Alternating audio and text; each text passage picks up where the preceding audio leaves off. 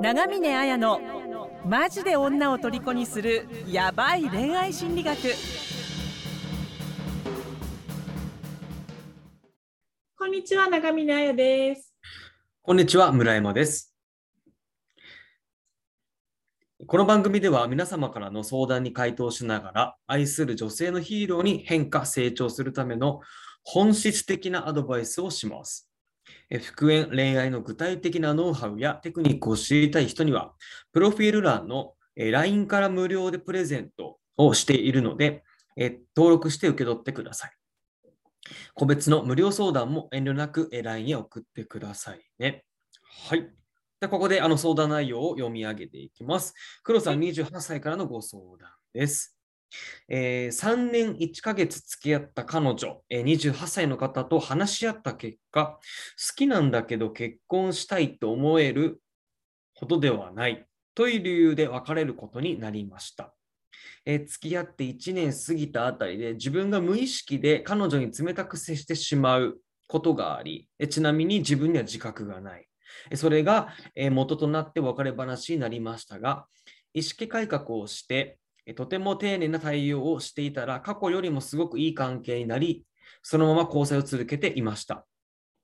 え自分はとにかく優しい、かつ彼女のことを一途にすごく大切にしています。が、え彼女の当初の結婚の理想像はもっと精神的にたくましく安心できるような男性だったようで、その、そことのギャップだったり、えまたたまに出てしまっていた無意識に彼女を傷つけてしまうような態度が自分にあり、また同じ悩みを感じるのは嫌だと言われてしまいました。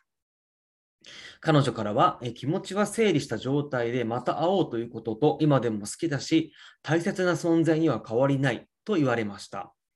彼女は感謝を伝えて明るい雰囲気で別れました。彼女ほど愛せた女性はいませんでした。だからこそ復縁したいと強く願っています。えー、状況としては同じ私立大学出身であり、勤務先は、えー、別だけれども、お互い大企業に勤めている。えー、金銭面の価値観も合うし、え彼女は実家、自分は一人暮らし。で彼女のご家族とはご飯も食べたり良好な関係であり、自分の家族とも彼女ご飯を食べたりして良好。共通の知り合いは数人程度いる。で、SNS などはつながっている。いつでも連絡してねというお互い温度感。少しでも自分磨きをしようとパーソナルジムに入会をして体を鍛え始めました。はい、ということですね。はい。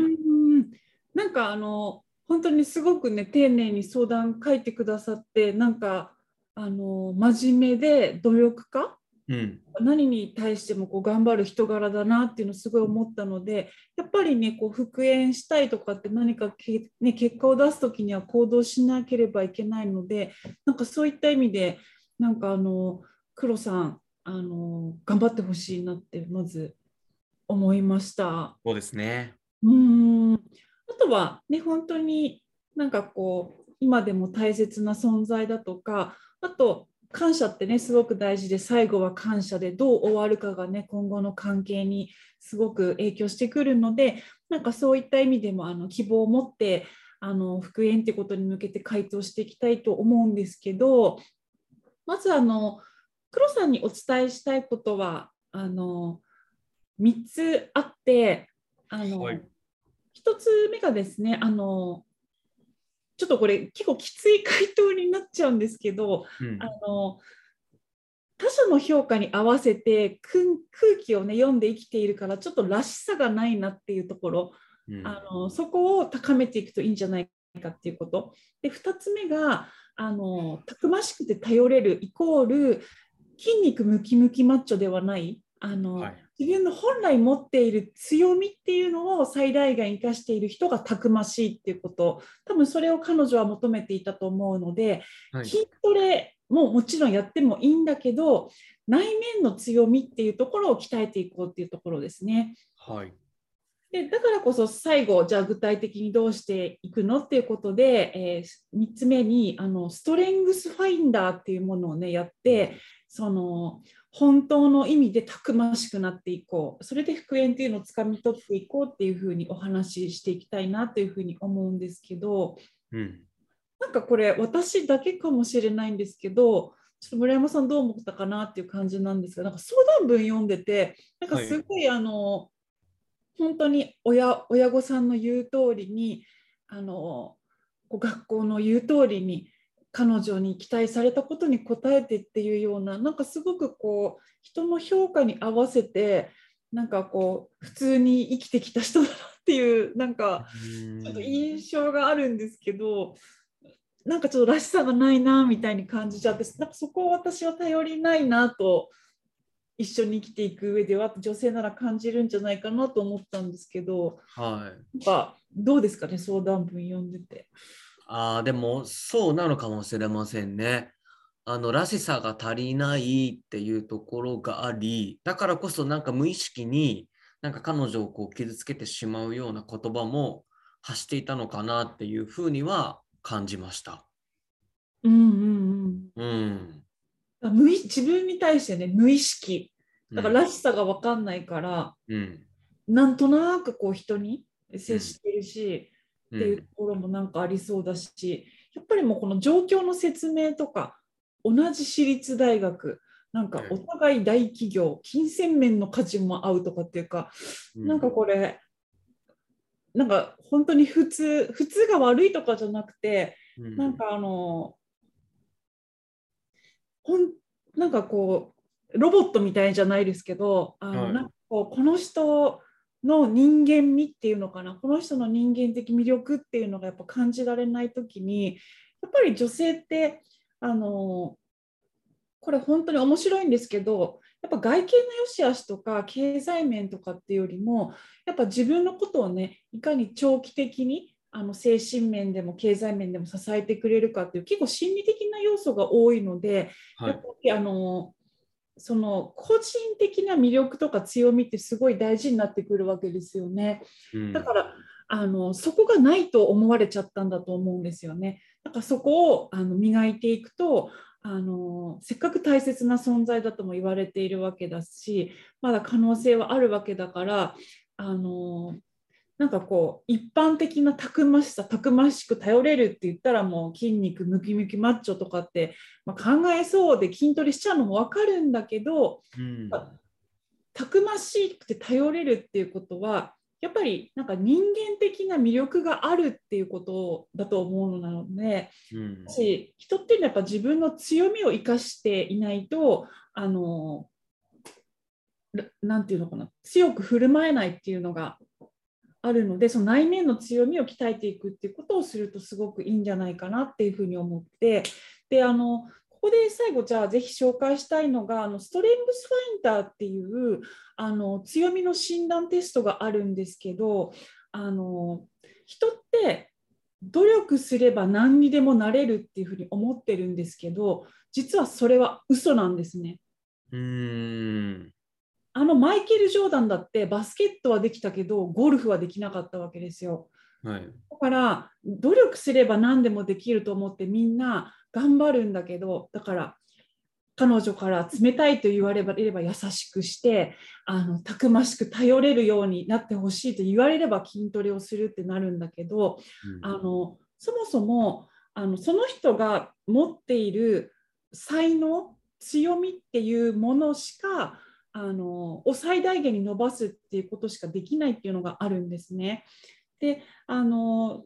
クリフト博士っていうあの心理学者のあの強みの心理学の父っていう人がいるんですけどその人があのいろんな経営者とか、まあ、プロスポーツ選手とか、まあ、一般人とかの人で成功してる人に、まあ、どうしてこの人たちはうまくいってるのかみたいないろんな研究をした時にあの開発されたのがこのストレングスファインダーっていうもので、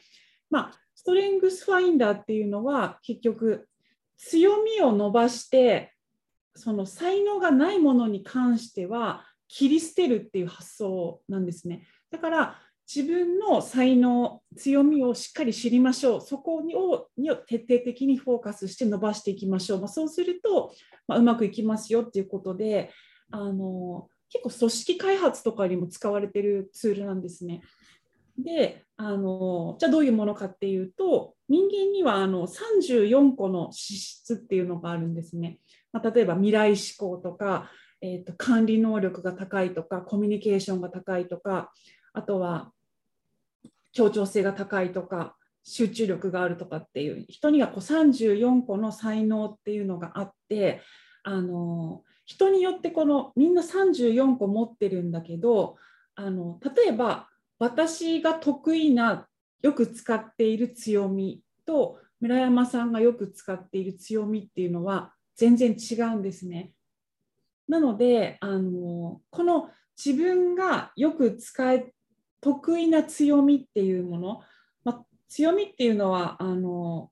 頻繁に繰り返されるこう思考とか感情とか行動パターンのことを言うんですけどあのそれをしっかり知ってその部分上位5位だけ伸ばしていく。で34個診断した後の30、えー、29番目から34番目までの下位5位は自分はこれは努力しても時間の投資をしても無駄だというふうに切り捨ててあの強みを最大限伸ばしてあのらしさだからを出していく。だからそうすると本当たくましく頼れる存在っていう風になってこれるっていうのがあると思うのでぜひこのストレングスファインダーっていうあの診断テストをやってその上位の強みっていうのを徹底的に意識してそれだけを使っていくっていう風にすると本当に頼れる男性になってあのオリジナルの魅力っていうのを出せてこう彼女をねあまた好きっていう気持ちにさせられるんじゃないかなっていうふうに思いました。うんなるほど。スパインダって知ってますか？村山さん。あはい。僕実際やったことありますよ、これ。あなんか自分の強みって覚えてますか？あはいあのけ、ちょうど今結果開いてたとこですけど、PDF で分けたんで、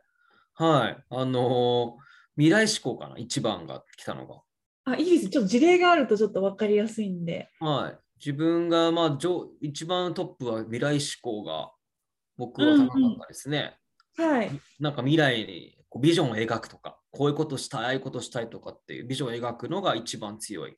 うんうんうんうん、まあ、あと2つ目が最上志向。これなんだこれ？最上志向って意味がちょっとわかんないけど。最上志向は最も良いものを目指していくっていう。ああ、だから現状維持に甘えないってことですかね。要は常に改善していく。良いものをっていうのを求めていく人、うん、あああるかもしれない確かに。うんうんうん。うんうんうんうん。ちょっとみんなこういうふうにねあの診断したら分かるので、うん、ちょっとぜひ生かしてちょっとじゃあ3番目教えてください。3番目は戦略性。あ戦略性ですね。多分あのあれじゃ戦略なんで、だから一番の強みの未来をもあの思い描き、2番の強みであるもっといい、もっといい状状態を目指していきたいという気持ちがあり、じゃあそれを叶えるための3番の戦略性、どうすればうまくいくかっていうのを考えていくっていうのが、多分そうつながってるんじゃないかなと思いますね。じゃあ、はい、ちなみに、えーと、34番目と33番目と32番目、はい、だから強みじゃを使えてない強みを教えてください。あはい。一番低いのが収集心。収集心、何かをこう集めるコレクター的なあれですね、情報。とか、多分はい、データを集計するとかもそうだと思うんですけど。うんうんうん。はい。で33位は。33がこれなんて言うんだっけな方方眼ん？含む包む包む含むって書く。方眼っていう強みもあります。これちょっと難しいんですけど、はい、もっと輪を広げようとか、はい、あのグループの中の一員であるとかっていうものですね。だから結構ストレングスファインダーもコミュニケーションとか思考とかいろんな、えー、4つのものから34個に分かれているうちの割とこう人間関係とかっていうところに関わることの強みだと思うのでなんか人の輪の中で一緒にやろうみたいなのがちょっと苦手っていうことだと思いますね方眼が。なるほどですね。で次に32調和性。調和性。はい。意見の一致を求める傾向がないってことですね。いうことはやっぱりじゃああの村山さんのたくましさって強みっていうことだとあのこれ未来志向最上志向戦略性って思考、はい、思考に似てる強みなのでやっぱ自分で考えてこうプランニングして組み立てて何か提供していくっていうところは得意だけど、はい。なんかみんな一緒に足並み揃えてやってこうみたいなのだとえちょっと俺ちょっとそういうのにはなんか混ざりたくないなみたいなあ嫌いですね、そういうの。そういうところをなんか鍛えてもしょうがないっていうのがあるから、はい例えばそのもうそういうところは一切やらないっていうの大事ですよね。そうです例えばもうそれはその協調性とか方眼とかって調和ってすごい大事じゃないですかチームでやっていくときには。はい。そういうのはなんかそのチームが得意な人に回せる任せてとかっていうふうにはい。あの組織でやったりするっていうのがあるからだから、まあ、そうすると本当にあのこのたくましさだから自分らしくっていうのが出てくるっていうのがあると思うので、まあ、私もあの私の強みもあの村山さんと一緒なんですね。あのうん未来志向最上志向戦略性っていうのがやっぱり上位にあってはい。下位一番下にあるのが競争心なんですね。うーん。方針と、あと、えっ、と、ですね、規律とかってなかったかな。あ、なんかあった気がしますね。規律みたいな。あし身長差もないんですよね。身長差と規律性とかっていうのがないので、うんあのすぐ衝動的に何かやってしまったりするし、こうマネージメント管理していくとかっていうものとか、着実に言われたことをこなしていくっていうことは得意じゃないんですよ。うん。だからそういうところを努力しようと思ったってだからあのや言われたこときちっと確実にやれるような人になってとかもっとこう競争心持って頑張ってよとかっていうふうに言われたとしたっていやそそういそういうふうなあのふうにはなれませんっていうところなので、うんこういうふうな感じで、あのこう黒さんもですね、あの本当に人に言われたことをただやってるだけだと思うんですよ。失礼な話なんだけど、それ努力して頑張ってるっていうところだから、あのもしかしたらそういった責任感とかっていう強みもあったりだとか、適応性っていう強みもあるんですけど、そういうのは高いと思うんですね。その場その場に適応していくとかっていうのは高いと思うので、あの